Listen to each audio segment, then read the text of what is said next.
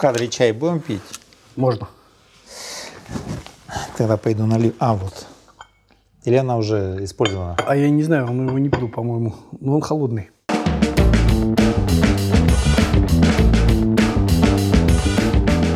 Дорогие друзья, уважаемые коллеги, мы снова с вами в желтой студии э, Эндобайки Шоу. И у нас сегодня в гостях Олег Юрьевич Орлов, заведующий эндоскопическим отделением Елизаветинской больницы, город Санкт-Петербург. Олег Юрьевич, Владимир Александрович. очень рад тебя видеть. А, тема нашего сегодняшнего разговора – это трудный холедохолитиаз. А, Олег Юрьевич, а, трудный холедохолитиаз – это чего такое? Что это такое? Началось это для меня году это в 2019. Попросили сделать доклад, если я не ошибаюсь, это было в Кемерово, э, на любую тему. Ну, поскольку в целом РХПГ моя любимая тема, вот, я думал-думал, вот, и решил сам себе выбрать тему трудных холедохолитиаз и чего-то там про это рассказал. А последующие конференции, которые проходили ну, примерно в тех же регионах, смотрю, э, я уже появляюсь. Орлов, трудных холедохолитиаз, трудных холедохолитиаз, так и пошло. Ну, вот. Поэтому это, скажем так, э, тема, родившаяся откуда-то из глубины, из себя. Вот. Ну, может быть, имеющие какие-то общие характеристики, которых, честно говоря, я, наверное, сами не знаю, формальных. Поэтому э, я могу э, сказать, что для себя я называю холи- трудным холедохолитиазом. Это большие камни. Да, это, э, ну, во-первых, это большие камни. Во-вторых, это множественные камни. А, наверное, я даже вот сейчас немножко импровизирую, да, пытаясь ответить на такой вопрос. Я, наверное, скажу так. Трудный холедохолитиаз – это не столько множественный, не столько крупный, а столько, а скорее э, ситуация, когда камни трудно достать. Вот камни трудно достать, а размер может быть любой. Это могут быть и сантиметровые, их не достать. А бывает и два с половиной, и они вполне себе спокойно достаются. Ну вот, то есть вот объективных критериев по размеру, по количеству их нет. А бывают ситуации, когда они просто трудно извлекаемы. А с чем это связано? Ну, Самая большая проблема, самая большая проблема.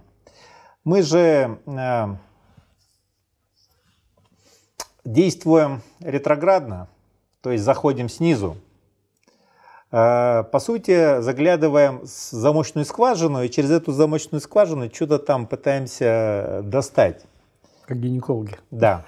И как это, если эта замочная скважина очень маленькая, узенькая и длинная, а за ней что-то там лежит, то нам это достаточно сложно вытащить. В общем, это ситуация, когда э, дистальный отдел холедоха э, представляет собой узкий длинный канал.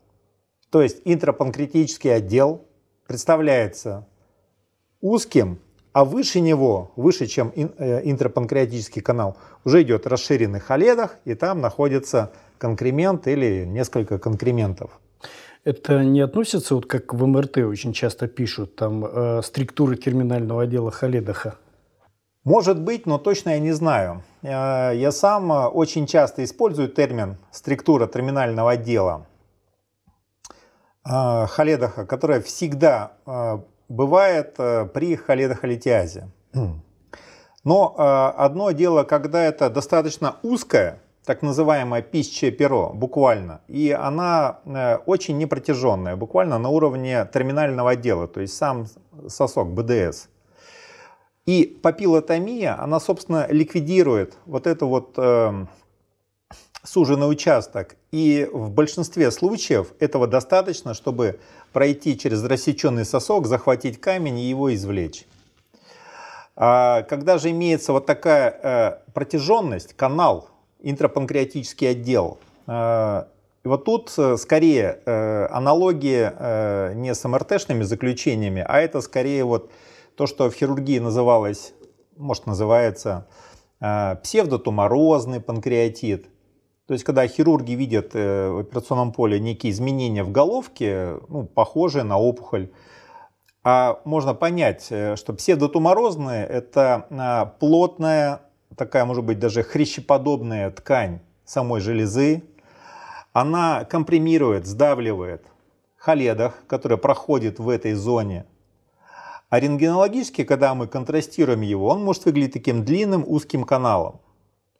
Но при этом, э, если дополнительные методики смотреть, я так понимаю, что здесь, э, ну, скажем, будут признаки панкреатита у этого пациента, да? То есть это не образование, ну, вот о чем мы сейчас идем речь, это, ну, просто панкреатит такой, mm. да? Ну, вполне может быть, но, честно говоря, э, сталкиваясь, ну вот, в такой работа большой скороспомощной больницы, ты видишь пациента, и ты особенно даже не задумываешься, сколько раз у него было эпизодов панкреатита, были ли они документированы, есть ли у пациента выписки о том, что у него стоял диагноз панкреатит. Может были, может нет. Мы Я... в данный момент видим вот такую ситуацию, когда мы законтрастировали mm. и видим узенький эндропанкреатический отдел, дальше расширенный э, э, инфрадуоденальный отдел, вот, то вот наличие вот этого узкого длинного канала и есть самое большое препятствие для удаления камней. Э, когда я вижу такой канал протяженный... Но это уже после, когда законтрастируют. Да, сначала да? контраст.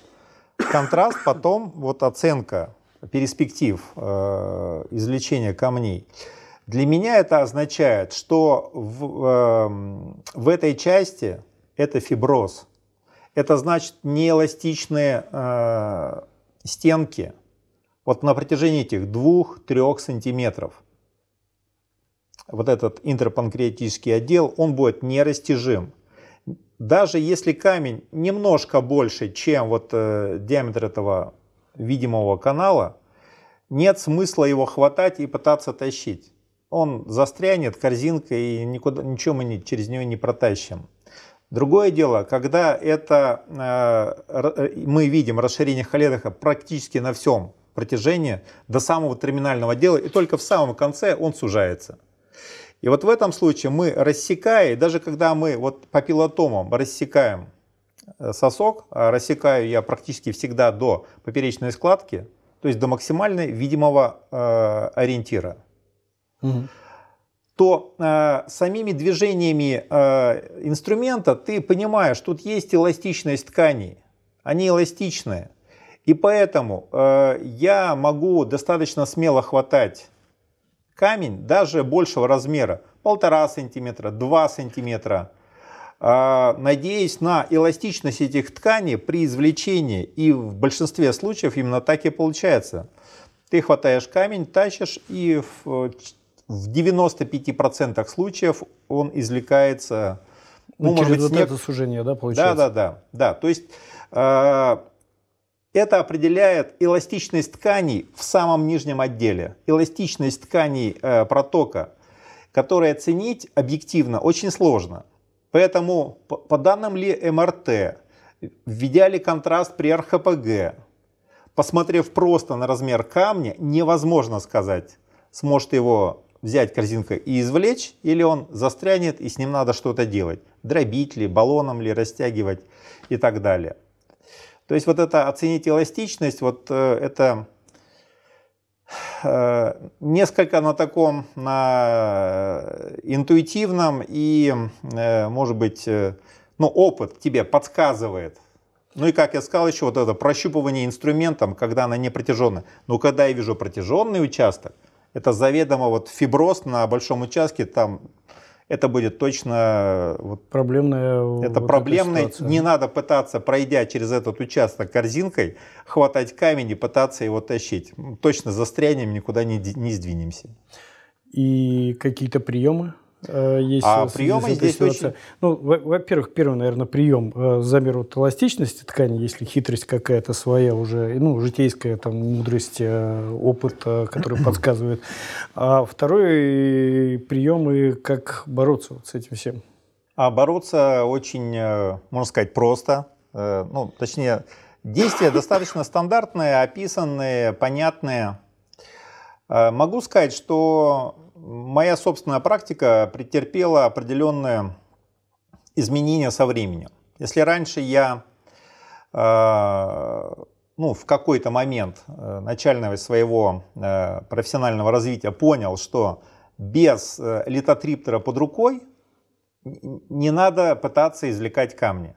Вот литотриптор должен быть с тобой в, в операционной, потому что любой камень, каким бы он ни, вы- ни выглядел э, благополучным для экстракции, может застрять, корзинку не удастся высвободить, и ты должен будешь перейти к литотрипсии. Поэтому аварийный литотриптор – это то, что must have среди инструментария, который с тобой в операционной находится. Позже, когда я попробовал, ну, прочитал, что есть такой метод баллонная дилатация, то есть расширение вот этого участка нижнего дистального отдела холедаха для того, чтобы несколько привести в соответствие размер камня, камней и вот того участка, через который нам предстоит протащить этот камень Баллонная дилатация. баллонная дилатация. Вот. И я стал э, придерживаться именно этого э, подхода. Если я э, предполагаю, ну, когда я вижу вот такой протяженный участок э, интрапанкреатически суженный, а выше него камни, сначала даже не пытаясь никакой тракции, не, не, не оценивая никакой эластичности, это бесполезно, сразу вижу протяженный участок, баллонная дилатация, только потом попытка э, ну, схватить камень и его извлекать.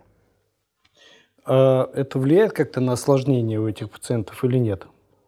Ну, на количество осложнений, скажем так, там, панкреатитов или еще каких-нибудь.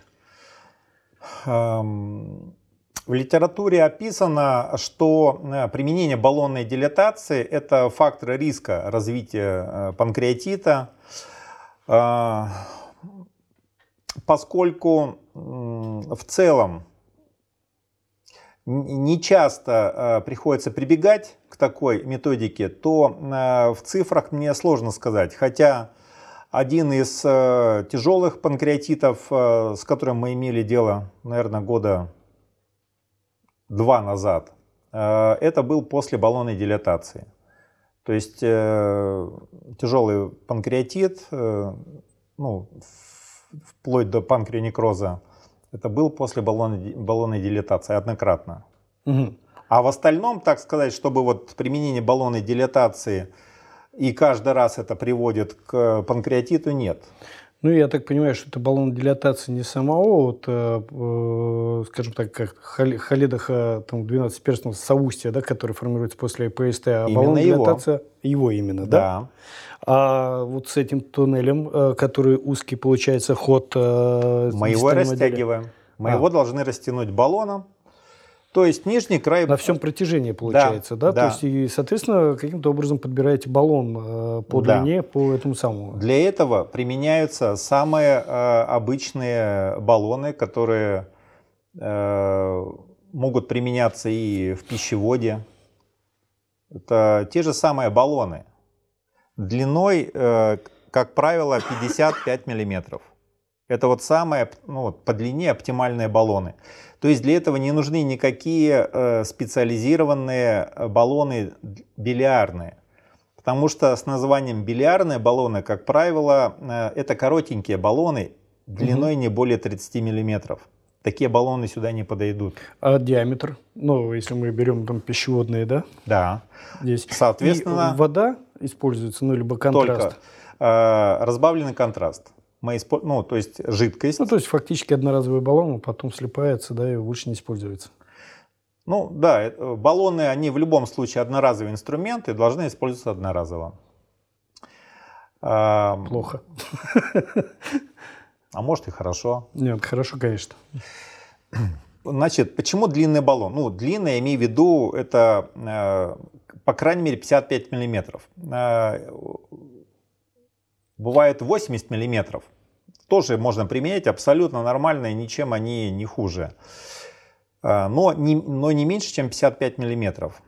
Э, а диаметр? Вот еще Сейчас я вот угу. сначала про длину да расскажу. Значит, при позиционировании такого баллона, а как я упомянул, что нам нужно растянуть, э, э, по сути, интрапанкреатический отдел Халедаха на протяжении 2-3 э, сантиметра. Это, соответственно, часть баллона должна быть дистальнее, то есть ближе к нам, а часть... Э, снаружи, получается, Да, снаружи да? она в 12-перстной кишке вот под прямым визуальным контролем. Мы должны видеть часть вот этого баллона, которая в свободном пространстве, в воздухе э, расширяется. А э, проксимальная часть баллона, она э, выше этой структуры этого угу. узкого канала. И таким образом э, вот этот канал должен оказаться в середине. Поэтому длина в 55 миллиметров это оптимальная длина. 80 будет еще проще. Если брать баллон короче, то баллон будет соскаль, э, соскальзывать либо, либо вверх, либо вниз. Да. Э, он плохо будет позиционироваться. Поэтому вот такие коротенькие баллоны в 30 миллиметров, они, ну, как бы, тут их не применить. Вот, а теперь про диаметр. А диаметр как раз таки э, такой же, как для пищевода. Начиная от 10 ну, меньше 10 я там себе не представляю. Ну, 10, наверное, это минимум. Скорее даже 12 миллиметров. И дальше 14, 16, 18, 20. То есть до 20 от миллиметров. Зависит? Это зависит от диаметра э, протока, который располагается выше. Ну, то есть мы растягиваем фактически, получается, до да, вот этого диаметра. Примерно угу. до размера расширенного халедаха, который располагается выше. Баллон не должен превышать вот этого максимального диаметра протока, который мы имеем вот выше этой структуры. Угу. А, ну, скажем так, степень нагнетания, количество атмосфер, там э, есть какие-то особенности есть. Вот в этом мире? Есть. Может быть, не очень порадую производителей эндоскопического инструментария, но поделюсь с коллегами своим лайфхаком. Раньше мы достаточно строго придерживались э, того, что использовали раздувающие устройства и контролировали то давление, которое нагнетали этим большим шприцом с манометром. Вот. А потом стали использовать просто шприц. Обычный, двадцатка? Обычный, обычную двадцатку. А его достаточно бывает? Да. да?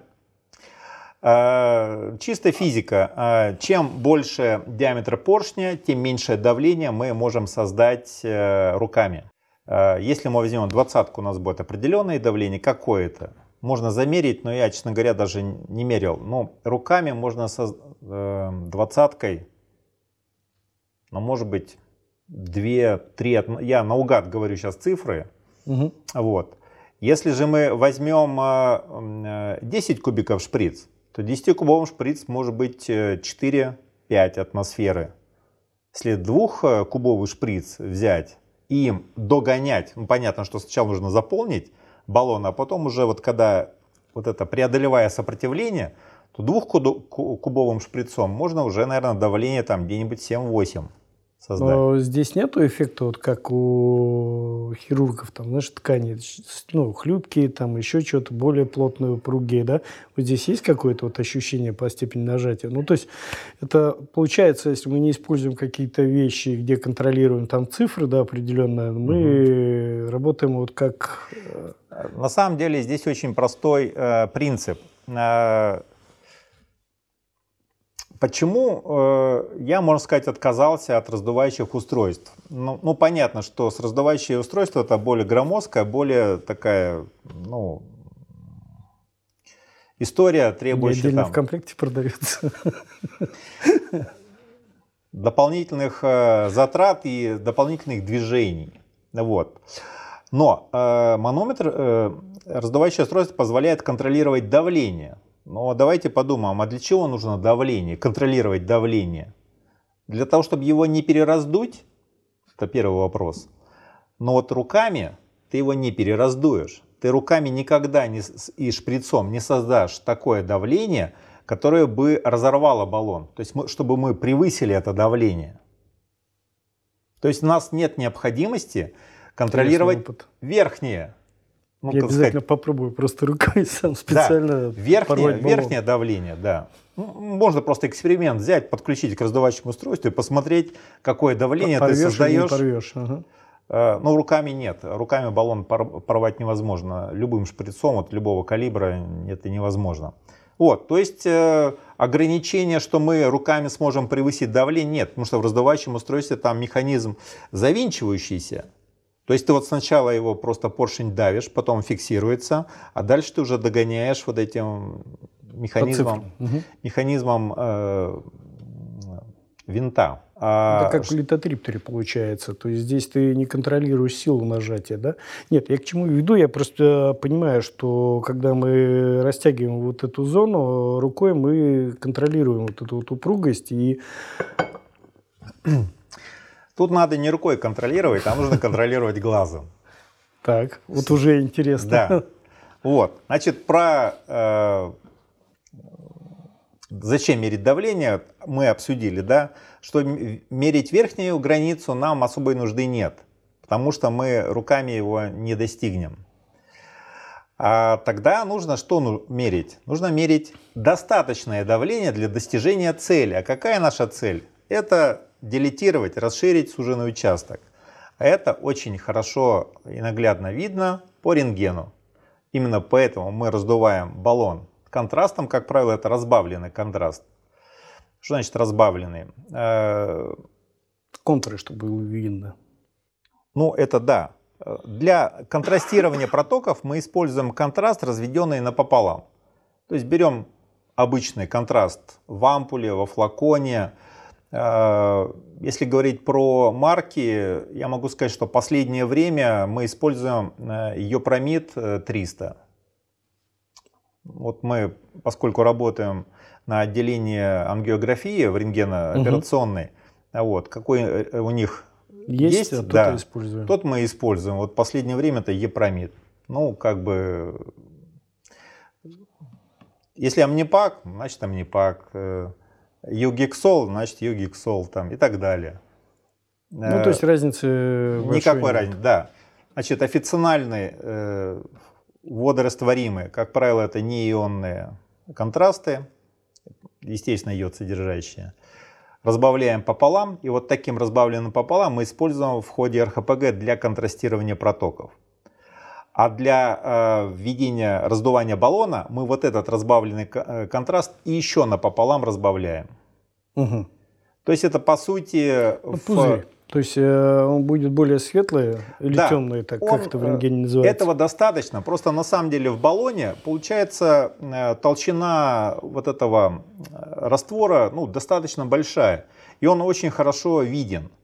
Но э, более концентрированный э, контраст, его трудно э, через катетер прогонять. Но он ну, вязкий. Плоткий, да, да поэтому разбав, разбавление контраста имеет смысл.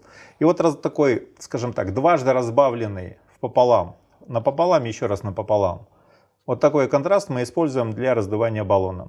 Так вот, э, на рентгене очень четко видно. Талия, сначала образуется талия.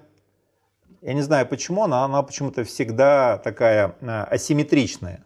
Вот не вот так вот, как песочные часы, а вот так она вот с одной стороны, как такая вмятина. Вот, а другая сторона э, прямая. И по мере нагнетание рукой, руками а, давления, эта талия распрямляется. Вот и все. Вот и вся оценка достаточности давления, которое нужно приложить к баллону, чтобы получить результат. Бывает, что медсестра, а, хрупкая девушка, и э, немножко ее силы не хватает. Тогда я беру из ее рук Э, инструмент, держа под мышкой э, дуоденоскоп, вот, и сам додавливаю э, этим обычным стандартным двадцаткой шприцом визуально, включая, нажимая на педаль скопия, оп, как, как быстро это надо сделать? Сразу. Ну, то есть одним движением фактически. Да, да, надо, да, мы То есть- даем вот просто одним движением И смотрим, чтобы оно и смотрим, да, по рентгену. Хорошо. Кстати, вот тот случай, когда я вот упоминал, что э, было, э, был панкреатит, там был не только панкреатит, там было еще и кровотечение из этой зоны. И вот э, в том случае мы не могли растянуть ни руками, ни, по-моему, даже э, раздувающим устройством. То есть настолько плотная была ткань, э, фиброзированный э, этот участок интрапанкреатический. То есть там не просто так оно вот все это случилось, вот эти осложнения. Вот. Но все благополучно закончилось э, в итоге для пациента, пройдя там серию операций уже полостных. А Вот. Но, это был один из э, тех... Это был один а как из- часто такие ситуации вообще возникают, вот, когда требуется Когда нужна вещь? баллонная дилатация, да? Примерно од- э, один из десяти ситуаций при литоэкстракции. То есть 9 камней удается вытащить просто без всяких вот максимальная папиллотомия и удаление камня. То есть у каждого десятого, у каждого, каждая десятая а, литоэкстракция, возможно, потребует э, баллонной дилатации. И для э, литотрепсии, которой- для которой место все равно есть, остается уже э, те ситуации, когда, несмотря на выполненную баллонную литотрепсию, схваченный камень все равно не удается протащить, он застревает. Э, Если мы воспользовались максимальным баллоном, то есть использовали баллон диаметром, равным диаметру Халедаха. Халедаха, мы больше не можем. Если там было 16 мм, мы 16 миллиметровым, мы не будем брать 20 миллиметровый баллон и тянуть его еще больше, потому что мы с очень большой степенью вероятности получим перфорацию Халедаха. Вот, поэтому тут как бы уже надо будет Ну, остановиться. э, критериями, я так понимаю, здесь этого способа мы ориентируемся сначала на диаметр Халедаха, Да. то есть это РХПГ, ну, непосредственно Да. диагностически, когда мы вводим этот препарат. Да, затем мы, э, собственно говоря, берем баллон, подбираем приблизительно под эти... Я вот просто как раз хотел один Да. из вопросов задать. э, Скажем так, как выбрать, потому что баллоны есть трехшаговые. Ну, и берем пищеводный баллон, я так понял, да? Э, Потому что по протяженности Более того, я расскажу одно свое э, впечатление, когда я э, впервые взял э, баллоны одной известной фирмы. Э, и я думаю, вы догадаетесь, о какой фирме идет э, речь. И там было написано Esophageal Colonic Biliary. То есть один баллон Для и на всех. нем написано он э, для пищевода, для толстой кишки и для желчных протоков. Ну, то есть и диаметров там от э, Он 7 один. до... То есть один баллон, он, и он может быть применен в пищеводе, в желчных протоках, либо в толстой кишке. И на самом деле это так. Поэтому те баллоны, а, то есть, э, а на самом деле это точно такой же баллон, как другие фирмы э, позиционируют только для пищевода или только для толстой кишки. Я так понимаю, они ограничивают просто диаметрами их и длиной, да? Диаметр одинаковый. В том-то и дело, что диаметр одинаковый. Отличаться, если брать э, для пищевода и для, тол- для толстой кишки, будут только с самой этой, Длиной сказать, катетера. длиной катетера. Но если мы возьмем заведомо длинный катетер, он подойдет как и для колоноскопа, какую-нибудь структуру там анастомоза дилетировать, э, так и для пищевода, так и для желчных протоков. Вот и все. Это уни- универсальный подход. Так что, э, а по диаметру, вот длина самого баллона, вот как я сказал, нужна именно такая, не меньше. Вот маленькие, не надо думать, что для желчных протоков это баллоны маленькие. Вы намучитесь с этими маленькими баллонами и не получите результат. Он будет вот, будете его гонять, он будет соскакивать выше структуры, ниже структуры, будет кататься по ней. Его очень трудно спозиционировать в области структуры. А баллон, который имеет длину достаточную, то его легко спозиционировать, и он раздуется широкая часть, выше, ниже, и он будет стабильно находиться. И все, и, и сама структура будет успешно делетирована. Угу. Олег Юрьевич, э, спасибо громаднейшее. Дорогие друзья, уважаемые коллеги, забыл одну деталь рассказать. Олег Юрьевич работает в Елизаветинской больнице, это скоропомощная больница города Санкт-Петербурга. Количество пациентов у вас через приемный покой, проходящие за сутки, по-моему, 450 человек, Ну, да? это до. Это в самые пиковые моменты. Вы знаете, у нас э, год, два года назад э, в Питере, как и везде в стране, был период эпидемии, карантина.